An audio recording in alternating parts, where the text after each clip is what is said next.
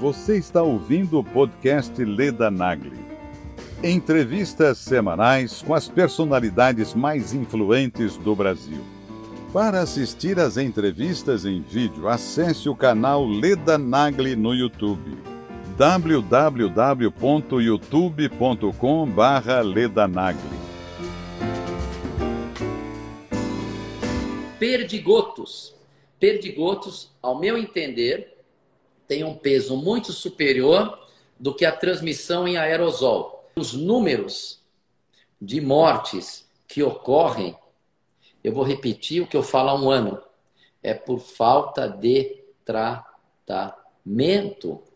Mas eu, eu vejo que essa politização faz com que as pessoas é, é, esqueçam e a mídia, meu Deus do céu, a mídia só põe pânico. Eu tenho que toda vez esclarecer que não tem 40% de reinfecção. Então, o médico tem que botar o paciente em primeiro lugar, esquecer de vaidade, esquecer de, de, de competição, esquecer de política. Não adianta você deixar as pessoas presas em casa. Fechar estabelecimentos só serviu, por melhor que tenham sido as intenções, para quebrar restaurantes.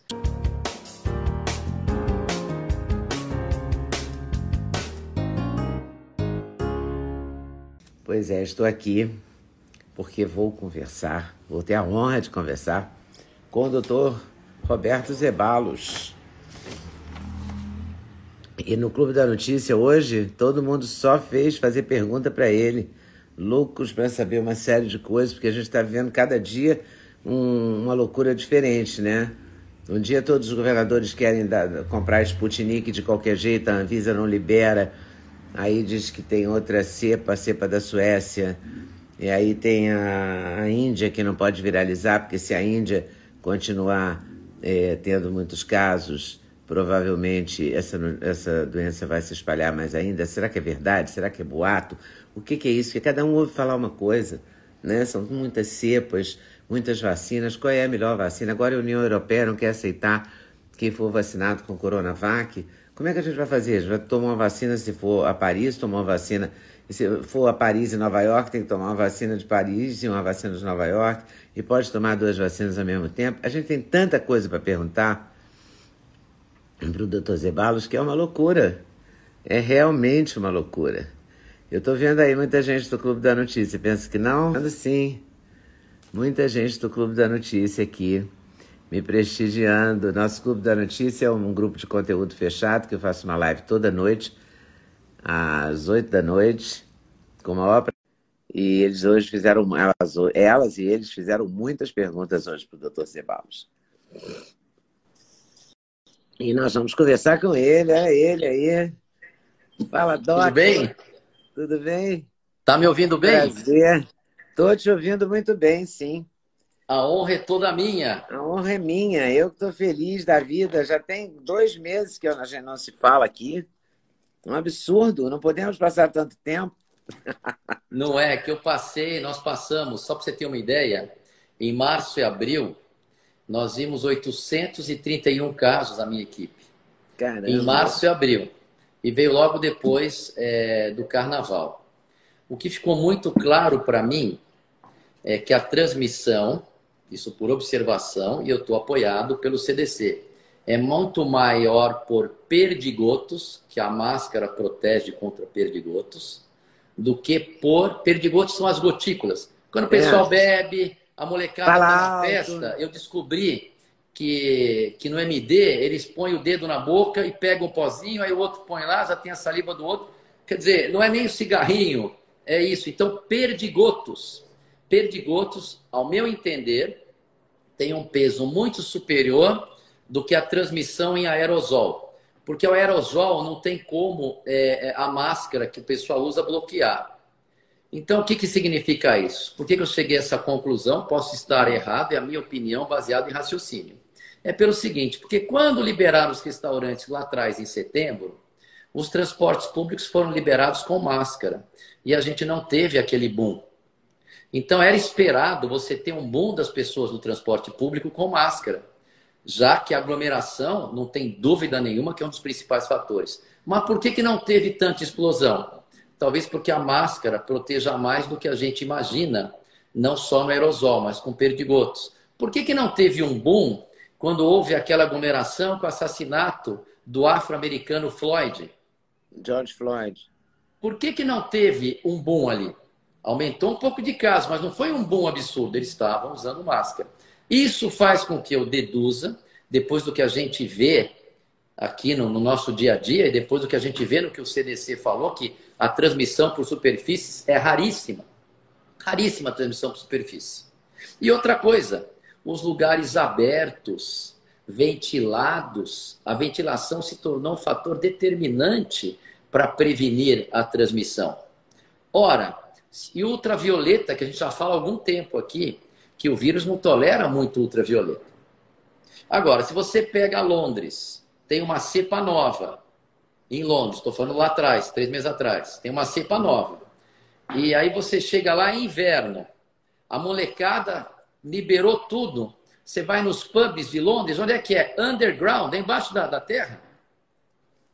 E lá não tem dúvida que a molecada fez aquele outro boom.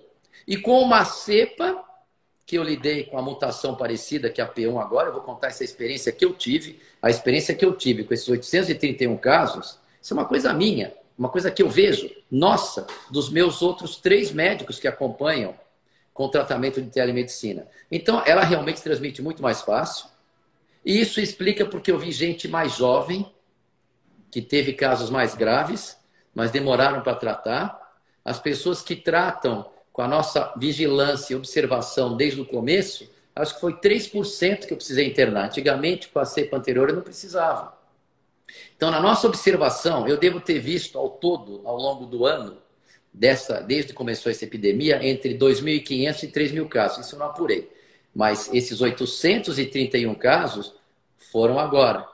Então, essa cepa, essa cepa é, é pior, é mais forte? É, vamos falar, vamos definir o que é mais forte. Ela transmite muito mais fácil, transmite porque as mais... pessoas se replicam muito mais fácil. E aí, quando ela transmite, ela oferece uma carga viral maior. E quando essa carga viral é destruída pelo nosso sistema imunológico, ela, ela oferece muito mais substâncias para causar a inflamação, que é o que põe a vida em risco. Agora eu pergunto para você, quantas pessoas eu perdi desses 837? Uma hum. senhora de 79 anos, que não foi nem pelo vírus em si, mas obviamente está associada ao vírus. Ela tinha Alzheimer e teve um sangramento. Foi triste. Foi muito triste, mas é, é, ela tinha uma série de comorbidades. Eu perdi um senhor de 67 anos, que o pulmão dele nem estava mais tão ruim, o pulmão dele estava bom, mas ele apresentou um quadro neurológico raríssimo, que eu acho que quem já viu 2.500, 3.000 casos é o segundo que eu pego, quer dizer, 2 em 3 mil.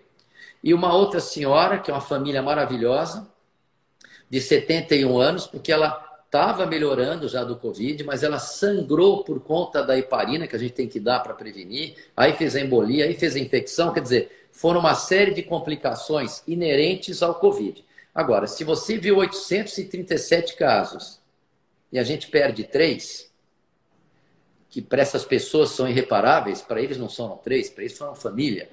Uhum. Mas se você olha no contexto geral, eu dei alta para a senhora de 94 anos, a gente conseguiu tratar é, é, duas senhoras que estavam estubadas, que estavam entubadas, gravíssimas. Foram estubadas. A, a, a, mas estão em casa, felizes com a família. Então, o que, que acontece? Isso eu devo a ter uma estrutura hospitalar de primeira linha nos melhores hospitais de São Paulo, porque aí já viram casos de UTI, né? nem mais o Covid em si, quando vem uma senhora dessa gravidade. Mas aonde eu quero chegar? Eu quero chegar ao seguinte, que os números de mortes que ocorrem, eu vou repetir o que eu falo há um ano, é por falta de tratamento. Porque falta tratamento, gente. É só perguntar quem trata com a nossa equipe, quem trata com o doutor Roberto Becker, quem trata com a doutora Carliane no Pará, quem trata com a doutora Vânia Brilhante. Essa é a tecla. Eu vi outro dia, eu vi um, uma entrevista que eu dei, quem mandou foi a Luciana Cruz, que nós demos na, na, na, na Bandeirantes, antes de sair ainda do estudo de Oxford. Eu estava falando que tem tratamento Então, quer dizer, agora, por que, que não existe essa uniformização?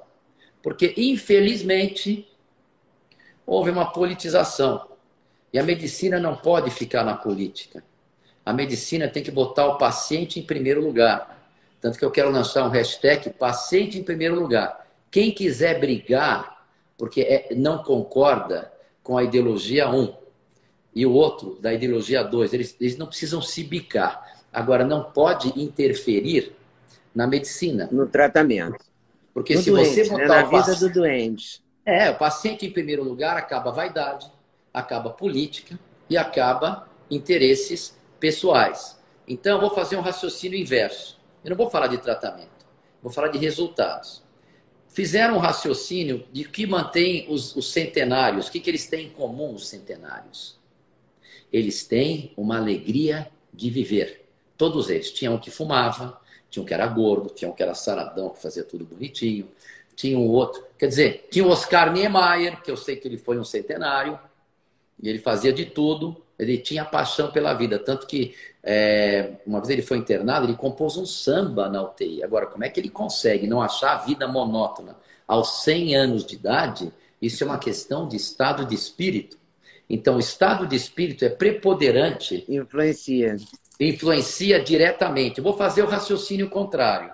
Como é que eu, até hoje, vindo, eu, não, eu, eu posso até fazer um levantamento preciso, mas eu tenho certeza que eu vi de 2.500 a 3.000 casos. Como é que eu só perdi? Não é só para essas famílias, repito aqui.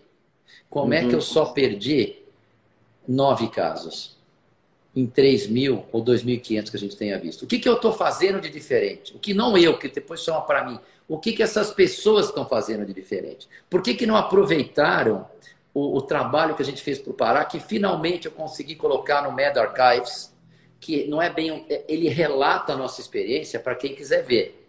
E eu já dei, eu veio, recebi um e-mail do Paquistão para esclarecer a dúvida para eles fazerem lá.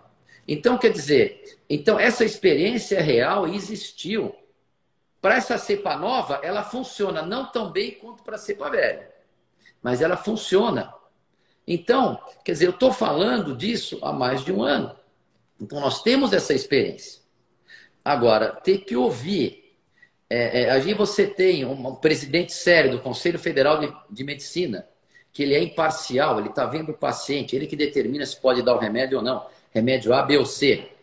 Aí você vê a política entrando, querendo interferir na decisão do médico com o seu paciente. E agora, olha que curiosidade, né? tem um estudo com a nitaxosamida, com liberação lenta, que já está na fase 3 que eu só dei para duas pessoas e tiveram efeitos colaterais de diarreia, não dei para mais ninguém.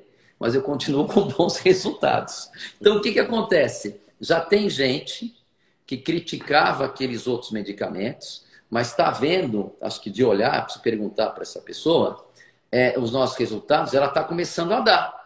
Porque lá onde a gente está internando, a gente interna em, em dois hospitais de ponta, a gente tem resultados que estão acima do esperado. Dizer, é o que eu ouvi dizer também, não quero afirmar isso aqui, é, é o que eu ouvi dizer. Mas o que eu quero dizer para você é o seguinte: tem tratamento, e eu posso falar sobre vacinas, posso falar tem sobre. Que, pois é, eu, eu, quero falar sobre vacinas, mas eu quero falar uma coisa. Esse tratamento é, tem que ser o mais rápido possível, não é para ficar esperando a falta de ar, é para sair correndo já no primeiro, segundo, terceiro sintoma, ou no primeiro dia, ou no segundo dia, não é isso? Então, Permanece essa orientação, não é? É. Em época de epidemia, uma doença que se a gente perder o tempo, ela pode ser fatal, e aí vira um filme de terror mesmo, se você perde o timing. Você tem, ainda mais nessa cepa P1, que é uma mutação que ocorreu, uma mutação adaptativa, ela não dá tantos sintomas. Então, uma dor de cabeça, o nariz escorrendo, já liga para o médico, não espera o resultado do teste. Tem médico que tem uma conduta que a gente respeita, tem médico que tem uma conduta mais intervencionista inicial, que é o que eu pratico. Antigamente eu só acreditava no corticoide. Depois do trabalho de Belém, eu vi que esses medicamentos que fizeram tiveram uma influência. Porque o corticoide tirou o colapso. Agora me chamou muito a atenção que davam medicamentos, que eu não vou falar o nome aqui, mas davam os medicamentos que todo mundo sabe, e diminuiu também o número de casos. Então, o que, que acontece? Eu aprendi lá com Belém isso, e Belém me deu apoio do corticoide. Então você está coberta de razão. Agora tem uma curiosidade interessante que eu observei e não estou sozinho nessa observação. Há três semanas atrás eu pegava casos muito mais graves. De uma semana e meia para cá, eu estou pegando casos em que a agressividade é menor. Na minha observação. Por exemplo, eu liguei para a Carliane lá no Pará, ela apelidou esse, esse vírus que a pessoa fica só três dias com catéter de oxigênio de Corona Baby. Então, quer dizer, eu perguntei para ela, escuta, eu estou tendo alguns casos que estão evoluindo muito fácil, respondendo melhor do que respondi a primeira. Aí eu estou no hospital, me vem a enfermeira do nono andar e fala, doutor, está aparecendo uns casos aqui que não estão se agravando. Não, mas não são os meus, né? Não, não, não são os seus. E outras pessoas também. Então, o que, que pode ter ocorrido? Primeiro precisa confirmar se isso é uma coincidência, é uma observação da Carliane lá, é uma observação minha ou dessa enfermeira. Então, ver primeiro se isso é fato. Agora, vamos supor que isso seja um fato, não seja uma tendência, uma coincidência. É possível, sim, numa epidemia dessa magnitude, que só a minha clínica atendeu 831, a replicação ser tanta que acontece uma seleção de um vírus que transmite mais e é menos agressivo, que para o vírus é o ideal. Ele Mas não... agora, hoje, falaram num vírus sueco, uma cepa sueca. Essa, essa eu estou aprendendo com você, eu soube da Índia. Eu soube hoje. Pois é, a Índia, a grande preocupação e a grande questão que me colocaram aqui pra, e me pediram para te perguntar é que um médico atendendo uma pessoa que estava na live anterior que estava fazendo, disse que se a Índia não segurar o vírus, não administrar a quantidade de casos, e o, e o vírus mutar, na Índia, ele vai assolar o mundo inteiro de novo. É Isso faz algum sentido? Não, é o seguinte. Quando apareceu a cepa P1 de Manaus, minha primeira preocupação foram duas. Principalmente depois, porque ela tem uma mutação parecida com a inglesa, e um estudo hum. inglês mostrava que ela escapava dos anticorpos. Minha preocupação foi reinfecção e foram uh, eficácia de vacinas. Porque se ela escapa dos anticorpos que as vacinas estimulam, tenderia a diminuir a eficácia dela, tá certo? E a minha uhum. preocupação é, será que o nosso sistema, ele mudou a ponto do nosso sistema imunológico de memória também ficar vulnerável e a gente ficar correndo o risco de pegar de novo? Essa foi uma coisa que foi questionada. A primeira coisa que eu fiz foi ligar lá para Manaus e ligar para o Pará para saber se as pessoas estavam pegando de novo. Fiquei muito tranquilo que isso, gente, é observação, não é estudo que você leu, não é o estudo que o cara fez. Isso é observação de quem está na linha de frente. Aliás, tem um especial que vai chamar Frontline Brasil, que eles contam a experiência do Pará, que é muito interessante esse documentário. Então, eu soube, fui informado, que quem estava pegando em Manaus eram as pessoas de uma renda maior, uma renda mais alta, que ficaram escondido. Aquela velha história, ficou escondido, sai, pega. E as pessoas de baixa renda, não pegaram de novo. Opa, isso foi muito bom. Liguei lá para o pessoal do Pará, Vânia Bianchi e Carliane. Escuta, tem reinfecção? Elas falaram, não peguei nenhuma até agora. Então, isso me deixou com a seguinte explicação para esse fato. Gente, nós temos que primeiro ver os fatos, depois vamos para a explicação dos fatos. Não teve reinfecção. Qual é a explicação que a gente conhece de fundamento de imunologia? A resposta imunológica não se resume só a anticorpos, resume as células de memória. Tanto que eu, que estou em constante exposição, eu só peguei em abril e meus anticorpos neutralizantes são 85%. Por que, que é 85%? Porque eu estou em constante exposição, aí a minha célula de memória entra em ação. Mas não é por esses anticorpos que eu estou protegido. Eu estou protegido porque existe uma imunidade celular. Essa é a única explicação que eu dou para os números de reinfecções serem baixíssimos. Toda vez que aparece uma nova cepa, tem que fazer estudo.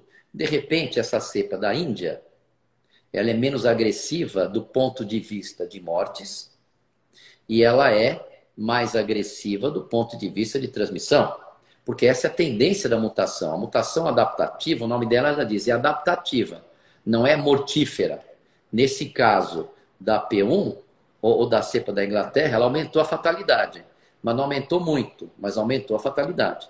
Então, o que a gente tem que saber, essa cepa da Índia, é que nós temos, não sabemos ainda. Precisa fazer estudos, genotipagem, ver se os anti, aonde ela mudou, ver se os anticorpos uh, das, das cepas anteriores uh, neutralizam.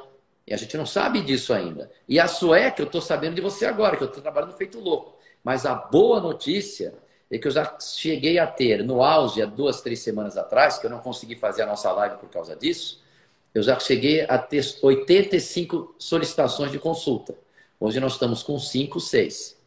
Então, o que, que significa isso? Que está acabando. Antigamente não tinha vaga, meus pacientes tinham que esperar no pronto-socorro dos hospitais que a gente atende um, dois dias para ser internado. Agora não está acontecendo mais isso. E por que, que acontece isso? Porque a epidemia tem começo, meio e fim.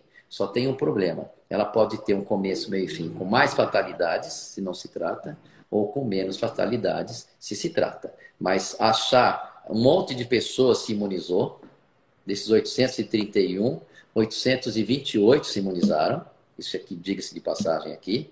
Tem alguns que estão em tratamento ainda, uns 10 desses aí, 14 que estão em tratamento. Se imunizaram e teve, infelizmente, um monte de gente que não passou pelo vírus. Agora, vamos falar um pouquinho o que foi feito. Agora eu quero. Porque é o seguinte: o, a pressão sobre a vacina está cada vez maior. Agora a União Europeia diz que não aceita é, viajantes que tenham vacinado com a Coronavac, com vacinas chinesas. É, Só aceita eficácia, com vacinas porque a eficácia, o chinês reconheceu uma eficácia ruim. Agora, eu vi pois gente é. que, que, tomou Coronavac e teve hum. que ser internado, mas a Coronavac ela não prometeu a eficácia de 50%. Ela prometeu para a cepa anterior que teriam poucas fatalidades, quem pegasse. Eu, nesse número, eu peguei duas idosas, não morreram. Mas o caso foi grave. Agora, foi porque é uma cepa diferente. Então, toda vez que a cepa muda, diminui a eficácia de vacina. Até o momento, não diminuiu a maior imunização que existe, que é do sistema imunológico do ser humano quando ele pega a doença. Isso não diminuiu, por enquanto não diminuiu.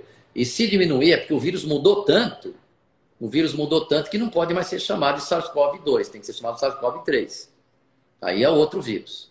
Agora, o que eu fico assim um pouco triste, que eu tenho uma visão bastante otimista, porque a minha realidade diante dessa cepa é diferente, e não é porque eu atendo em hospitais de ponta. Faz uma diferença quando o caso está grave, você ter todos os recursos do mundo, porque os nossos hospitais de ponta são maravilhosos. Agora, agora, o tratamento inicial, o tratamento ambulatorial, que a gente tem a experiência do Pará, que graças a Deus já está publicado no Med Archives, para quem quiser, pode ser sujeito a críticas, o que for, mas está lá nossa experiência relatada que é a verdade. Existe opção de tratamento ambulatorial para a maioria das pessoas. Você tratar em casa e não internar. Então, é isso que me deixa triste. Você não vê isso. E quando aparece um remédio que talvez ajude, você vê gente bloqueando isto. Então, quer dizer, isso me deixa triste, me deixa muito triste. Agora, os meus números e os números dos meus dos meus colegas que levam medicina a sério, que fazem médicos, que nunca deixaram de ser médicos, eles têm números que eles batem no peito e falam: meu número é esse. Então, por que, que não vem atrás da gente? Tem que deixar. Não eu, vá atrás do prefeito, vá atrás da doutora Raíssa, vá atrás de quem está fazendo um trabalho mais comunitário. De quem está fazendo. Vá atrás e veja, porque tem essa solução. Mas eu, eu vejo que essa politização faz com que as pessoas é, é, esqueçam. E a mídia, meu Deus do céu, a mídia só põe pânico. Eu tenho que toda vez esclarecer que não tem 40% de reinfecção. Eu tenho que explicar o trabalho, porque as pessoas pegaram o hábito de ler na internet o título e não pensam mais. Ninguém pensa. Eu, eu falo, eu explico por quê. Eu estou explicando por que eu acho, minha opinião pessoal, que é perdigoto, que é o principal, que o aerosol transmite, mas não deve ser o principal para causar colapso. Por quê? Porque não teve bom nos transportes públicos quando abriram os restaurantes em setembro. O bom veio em novembro. Então, como é que fica isso? Dois meses depois, era para vir logo que abriu, era para vir pelo menos três semanas depois que abriram os transportes públicos. Logo, a máscara protege alguma coisa. Posso estar errado? Posso. Mas eu tenho certeza, isso é óbvio, aí todo mundo sabe, que gotas. E tem, tem uma vacina melhor que a outra? É, não sabemos. É, não sabemos. Ninguém sabe, né? Porque é emergencial. As vacinas elas foram aprovadas. Porque ontem maneira... a, Anvisa não aceitou a Sputnik. E o que me chama a atenção, o que me incomoda muito, é que a, o STF quer liberar a ação da Sputnik. Os governadores, é, quase todos de esquerda, querem a liberação da Sputnik, brigam por isso, entram na justiça, querem comprar, insistem em milhões de liminares e tal. E a Anvisa, que é quem entende desse assunto, porque se os governadores fossem médicos e o STF fosse formado por médicos, mas não são. A Anvisa é, é tecnicamente o órgão competente para isso. Olha, só existe dois diz, critérios. Não, só existe a Anvisa fez, critérios. eu vi hoje as notas oficiais da Anvisa. Ela explica por que ela não tem, não tem fundamento para liberar agora. Só existe. E aí? Só existe dois critérios para, liber... para a Anvisa liberar algo. Primeiro é segurança, segundo é eficácia. eficácia. O resto é pressão. Eu acredito que talvez seja depois, ó, oh, não comprou a vacina, eu não sei, eu quero ficar fora dessa política. Mas o critério são dois apenas: eficácia e segurança. Primeiro, segurança, aliás. Então, por exemplo, a gente, a gente tem que entender se a Anvisa está explicando o porquê a Anvisa não quer que comecem a aplicar Sputnik à torta à direita e aconteça efeitos colaterais. É isso que a Anvisa não quer. Então nós temos que respeitar esses dois critérios. Porque senão, está no meio de um dilúvio, você pega um barco furado e afunda e morre no dilúvio. Como é que fica? Então, é, o a Anvisa é fala, esse. claro, falta dados consistentes e confiáveis. E a então, decisão foi tomada com base em dados levantados e avaliados pelas equipes técnicas. O desafio diário da Anvisa é estabelecer se os benefícios superam os riscos. Essa é a tese então, da Então, veja bem, agora, e aí, quem que vai se responsabilizar? Quem que vai se responsabilizar se começar a ter pessoas que estão ficando paralisadas, se começar a ter um índice alto de trombose, se quem já teve a doença tiver uma inflamação muito maior? Quer dizer, eu prefiro acreditar que a medicina tem que ser colocada em primeiro lugar, que o paciente tem que ser colocado em primeiro lugar e que a Anvisa está fazendo o papel dele. Eu não vejo interesse da Anvisa em fazer o mal. Agora, eu acho que tem que ter vacina sim. Eu acho que quem é de grupo de alto grupo de risco, por exemplo, acima de 70 anos, tem que tomar a vacina, mesmo que seja de baixa eficácia, porque é melhor do que nada. Porque meu sogro tomou a Coronavac e deu certo para ele, está com 80% de anticorpos neutralizantes. Então, quer dizer. Pois é, mas pra... eu, por exemplo, eu vou contar meu caso então. Eu estou com 90% de neutralizantes. É, você tem uma memória absurda. Você tem mais do que pois eu. é, o que, que eu faço agora? Eu tomo a vacina ou não tomo a vacina, entendeu? Olha, eu, vou, eu vou responder. Se eu for viajar, eu, vou... eu não vou viajar, mas digamos que eu fosse viajar, eu teria que tomar a vacina para entrar em algum país, né? Vai ter o, Qual é o critério do CDC? O critério do CDC é esperar três meses. Porque sempre, gente, procura entender o porquê das coisas. Por que, que o CDC escolheu três meses?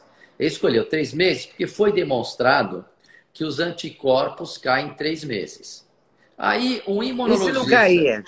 É, mas é que tá. Mas o meu não caiu. Então, não caiu porque você teve uma doença meio severinha aí, Ledinha. Mas deixa eu te falar. deixa eu te falar. Então, o que, que acontece?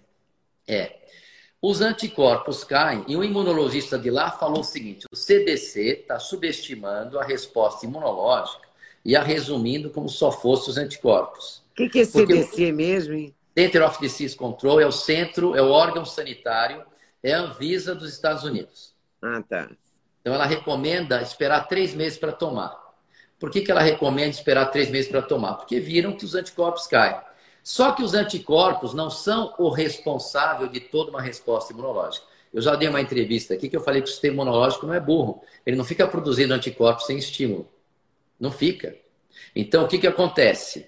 É, passou três meses, o que os estudos mostram com os priminhos do coronavírus é que se entrar em contato de novo, as células de memória vão produzir anticorpos e vão deixar uma resposta alerta. Isso explica eu, mais de um ano, eu ter 85%. Isso explica uma moça que tinha pego lá atrás, a amiga dela pegou, ela teve um contato com a amiga dela, contato mais próximo, e aí o que aconteceu? Ela foi fazer um teste para ir num evento que precisava, ela estava com os anticorpos lá em cima.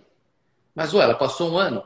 Isso é mais uma evidência que eu tenho, associada a alguns estudos que mostram que uma reexposição você aumenta o número de, de anticorpos, mas é mais uma evidência que a gente tem que as células de memória estão presentes.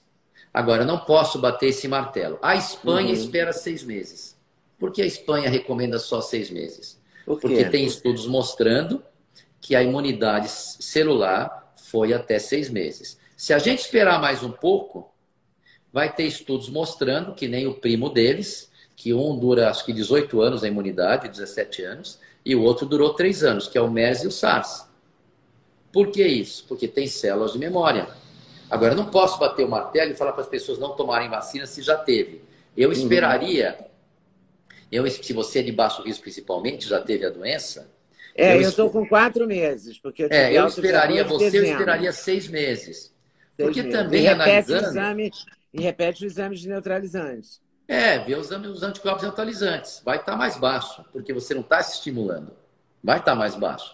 E a melhor imunização até o presente momento, ao contrário do que foi dito uma vez numa entrevista, que a vacina é mais potente, eu tive que ouvir isso. Eu falei, não é possível que o rapaz está falando isso. Tem vacinas que são mais potentes do que a doença, mas é mais potente, só que veio essa cepa P, eu peguei algumas pessoas que tinham tomado vacina. Então, ela não é mais potente. E quem pegou a doença? Raríssimas. Raríssimas. Eu tive só duas. Um eu tenho dúvida e o outro teve uma doença leve em 831, eu tenho um que é duvidoso e um que teve uma doença leve, desculpa, a imunidade de quem teve a doença é superior a qualquer vacina. Qualquer vacina do presente momento.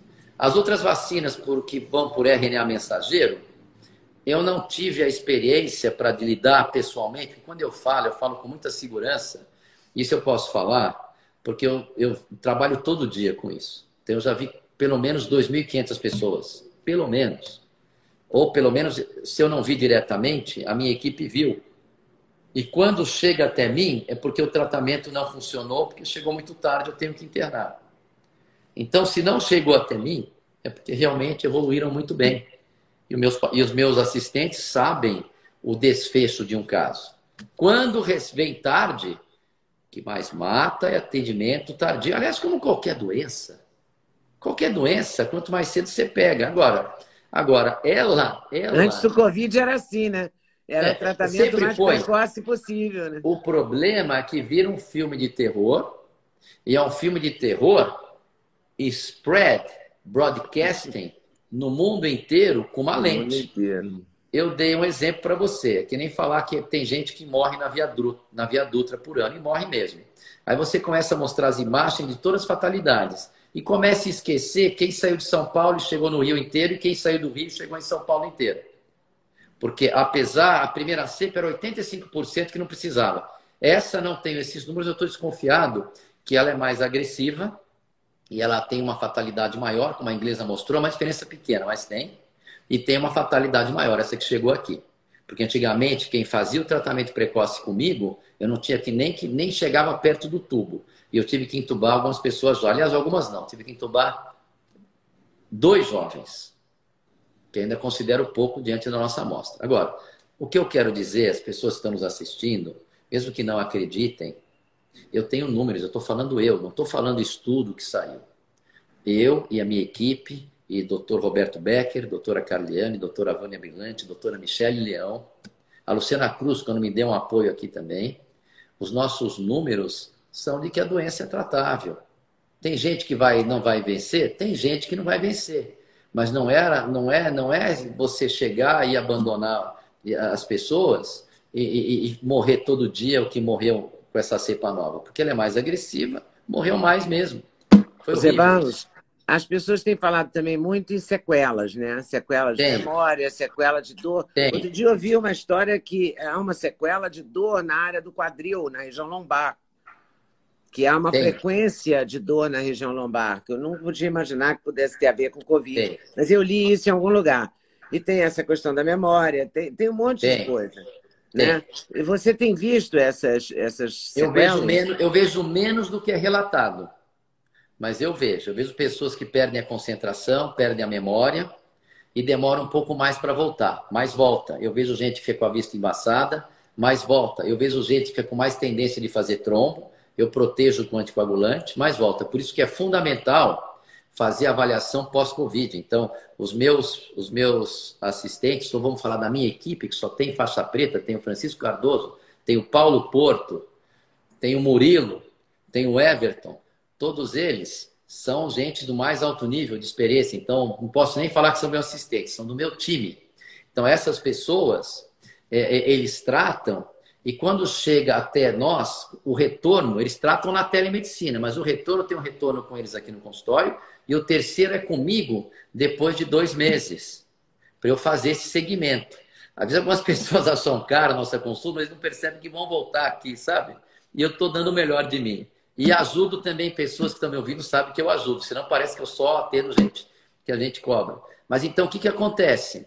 É, a gente vê sim, mas essas sequelas são muito mais importantes nas pessoas que foram internadas que tiveram muita carga viral. Porque, pelo que eu entendi do mecanismo dessa doença, na minha impressão, é muito simples. O problema desse vírus não é quando ele está replicando e está dando aquela gripe. O problema é quando o sistema imunológico age e quebra.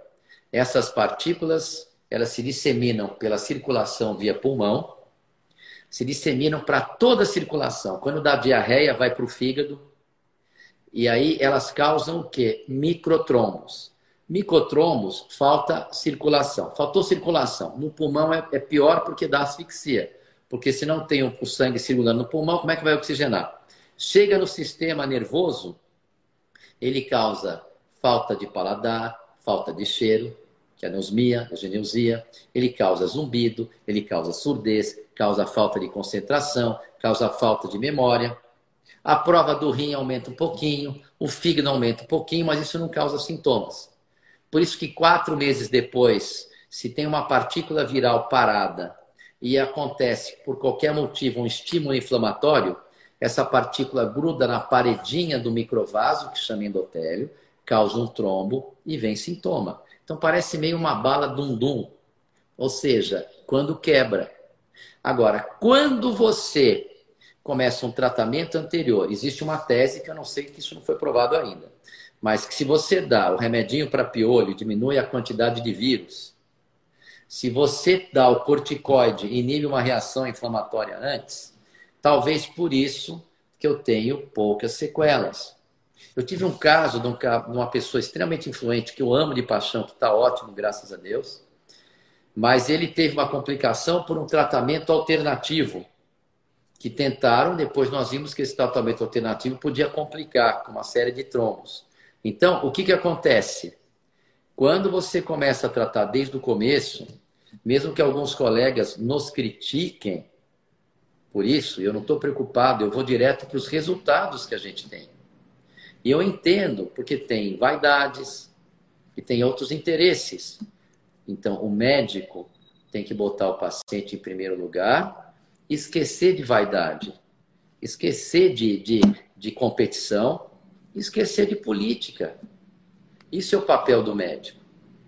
O político tem que fazer política e brigar com o seu adversário politicamente, mas sem botar uma linha que pode atrapalhar uma solução que está documentado que a gente teve no Pará. Nós temos vidas salvas no Pará. E eu tenho os nossos números para a minha equipe.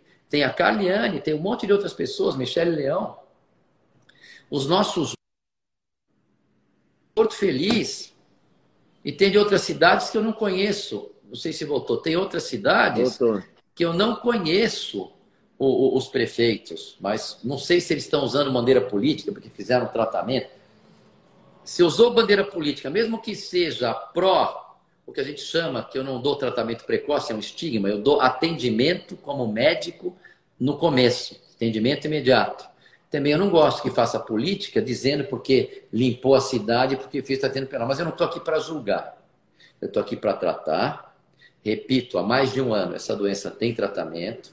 Eu tenho números expressivos, a minha equipe tem números expressivos vários médicos do Brasil inteiro têm números expressivos.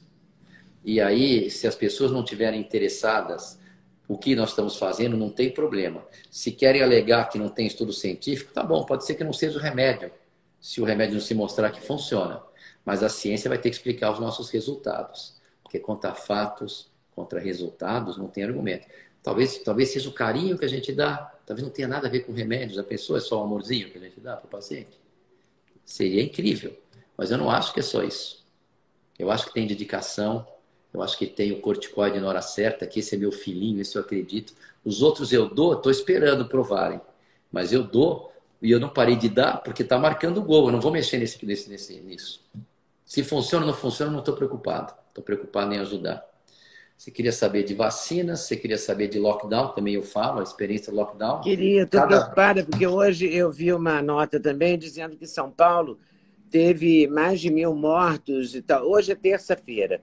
Toda terça-feira o número é alto, porque acumula o número do fim de semana, soma com a segunda-feira, o fim de semana é plantão. Todo mundo sabe isso desde aquelas entrevistas coletivas que duravam a tarde toda que a gente está sabendo isso. Mas a, a, a, grande mídia insiste em dizer: hoje o número foi maior. Eu morro de medo que inventem outro lockdown, né?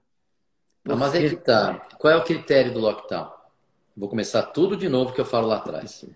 O lockdown nasceu quando a epidemia chega no país. Aí você deixa as pessoas que não foram expostas em casa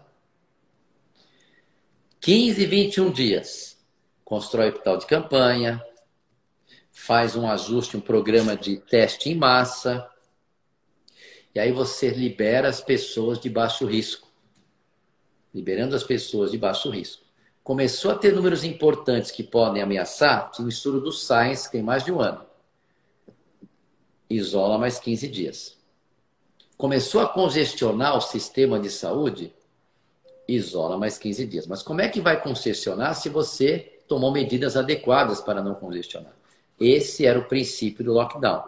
Porque senão acontece o efeito ioiô, que aconteceu na Inglaterra várias vezes, que aconteceu aqui quando o pessoal estava lá na Baronesa e voltou, tiveram as baladas, nós tivemos um boom perto desse menor, uhum. e nós tivemos um boom absurdo depois do carnaval, que eu mesmo ia passar visita nos hospitais de madrugada, porque o dia ficou curto.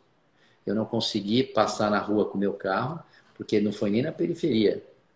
Estava ali na região da, da, da Rua Augusta, estava indo passar visita, acho que num, num hospital que foi dar uma opinião, Oswaldo Cruz, não sei qual foi. E aí eu não conseguia passar, o pessoal bebendo no meio da rua, no carnaval. E quando você bebe, sai o quê? Perdigotos. E o que transmite... Você bebe, você fala mais alto, tem música, fica mais alto, tudo é mais exagerado. É fácil você ver. O cara bebe, dá uma farofa, manda ele falar. É muito simples, é o que acontece. Sai aquela farofada. Então, o que, que acontece? Sai o perdigoto. É esse que é o grande vilão. Por isso que eu acredito que não teve o boom documentado em setembro. Por isso que não teve no Floyd. Essa é uma opinião pessoal minha. Isso é raciocínio simples. Agora, é, aí o pessoal está criticando as aglomerações nos transportes.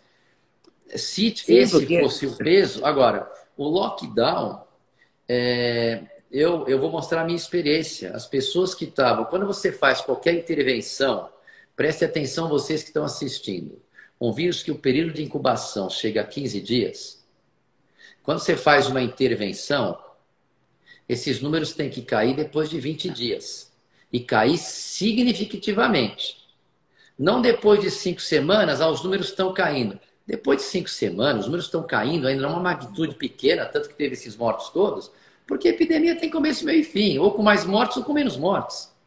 Então, quando se Você tem acha que essa pandemia termina o quê? Esse ano ainda, em setembro, outubro? Não, esse ano sim. A não ser que venha mais um vírus. Só não me parecer outro vírus aí, pô, aqui. Porque outro vírus, porque tem um monte de gente que não pegou ainda, mas que pode ter sido exposto levemente e pode ter uma imunidade cruzada. Em Manaus, 75% tinham anticorpos.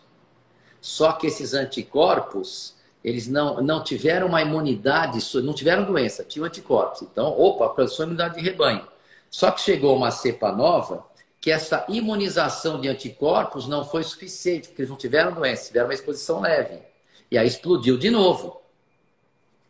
Mas as pessoas que tinham pego a doença, as pessoas que tinham pego a doença não tiveram, porque tiveram um estímulo para o sistema imunológico elaborar uma resposta mais eficiente.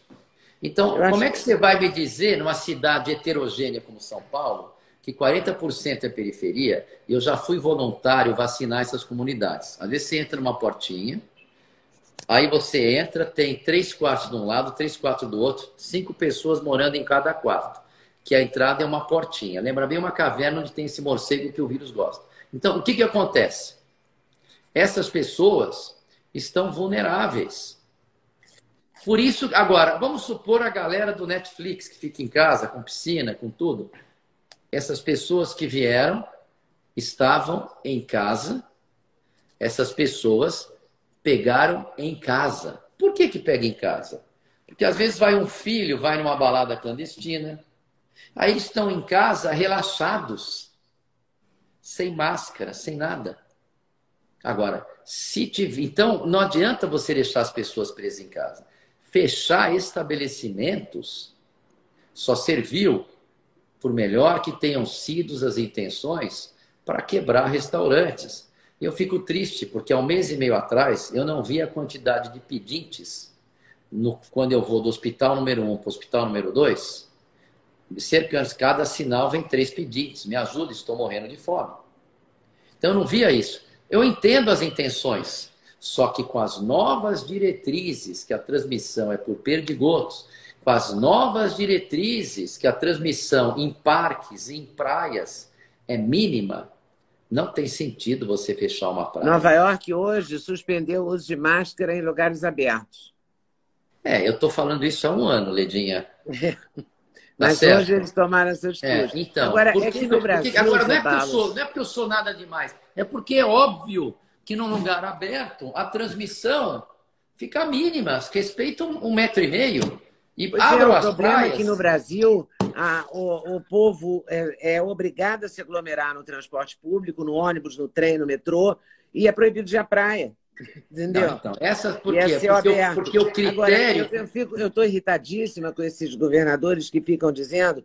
Agora, por exemplo, tem uma matéria na Folha de São Paulo que o governador Wellington Dias do Piauí, que é o, é o presidente do consórcio de governadores do Nordeste, está dizendo que os representantes do governo russo reafirmaram que a vacina é ótima. Ora, eles são representantes do governo russo. Eles vão. É que, é que, nem, é que nem você está comprando. Boa, você está comprando. Não, é que nem você está comprando uma Entendeu? roupa. É que nem você está comprando uma roupa, você pergunta para a vendedora que ficou é. ela fala, você está um gato. Então é o seguinte. Claro. E então, você está é rindo, entendeu? É, então é, é o seguinte. Aí está lá ele dizendo, a diretoria da Anvisa negou mas o, o, os representantes do governo russo reafirmaram que a vacina é segura, eficaz e sem efeitos colaterais. Ora, meu Deus, entendeu? Não, tem que ter critério. Você não acha que as pessoas, quem em sã consciência não quer vacinar o máximo de pessoas possível? Não, todo mundo quer ser vacinado, né? Todo mundo quer, não quer ter o vírus, é óbvio. Agora claro. também não quer ter outra coisa, né? Não quer claro, ter consequência, porque... né? Claro. Então, quer dizer, essa, essa primeira vacina da Coronavac, ela deve ter tido um papel bom para a cepa número 1. Mas para essa cepa número 2, a eficácia ficou bastante reduzida. A da Oxford também reduziu a eficácia, só que já tem um estudo com a, com a cepa lá da, da Inglaterra, que é, ela diminuiu a eficácia em seis vezes. E a mutação da cepa inglesa é muito parecida com a cepa de Manaus. Então, pode ser que tenha aquela eficácia. Eu não vi ninguém ainda que pegou tomando a vacina de Oxford, talvez porque o número de vacinados com Oxford é muito menor do que a Coronavac, então não posso criticar isso, que uma é melhor que a outra.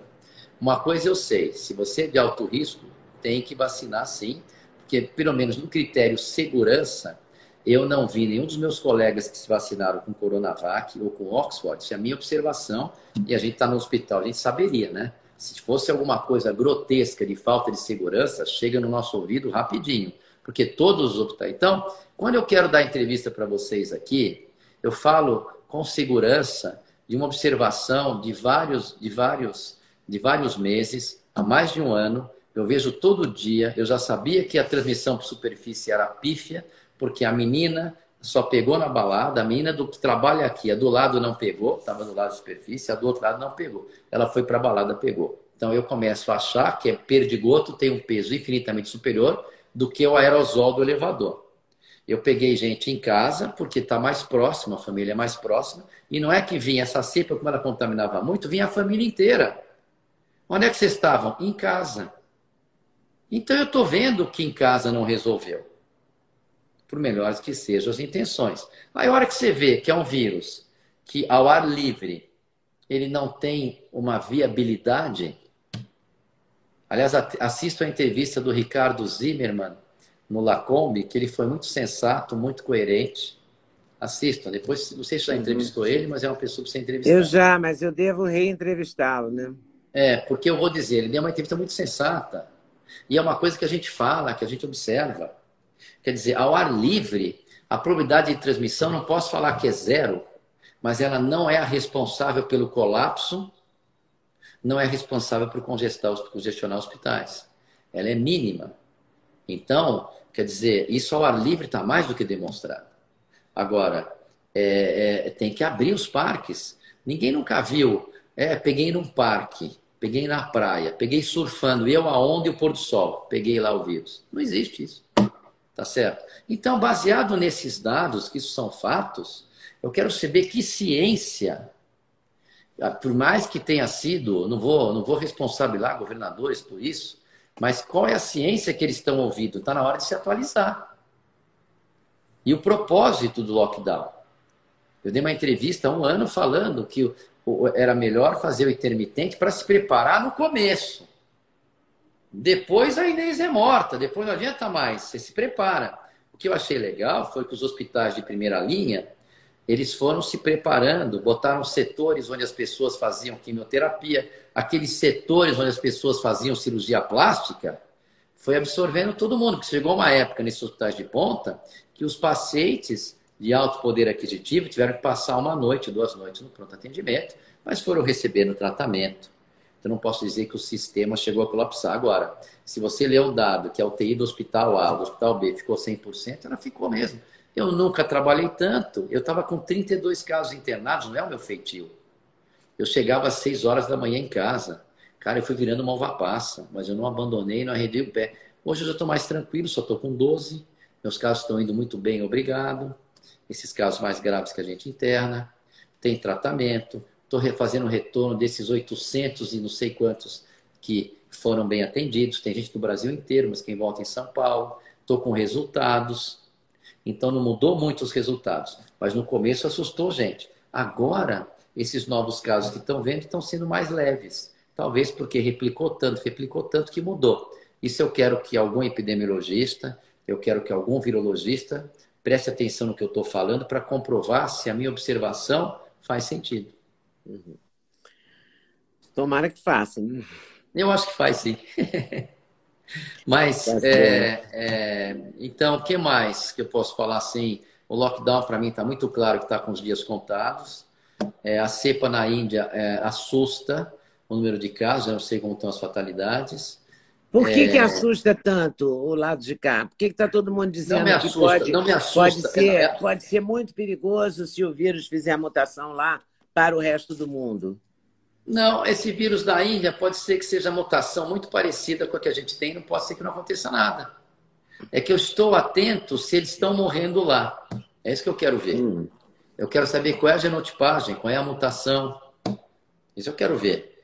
Porque se mudar de monte, de monte pode ser. Agora, o que eu fico bravo, para não falar outra coisa, é nem aconteceu ainda, acabamos de estar tá terminando essa aqui agora, essa nova onda, e já estão aterrorizando com uma outra. É uma tortura psicológica absurda que deixa a pessoa presa por próprio medo. O medo faz você deixar de viver.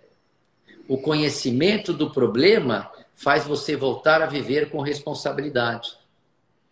Não é para sair feito. Você não acha que falta um pouco de responsabilidade ao brasileiro? Quer dizer, a gente chegou nesses números também porque a gente é meio responsável, muito, porque muita festa clandestina, bingo clandestino, cassino clandestino, meu Deus.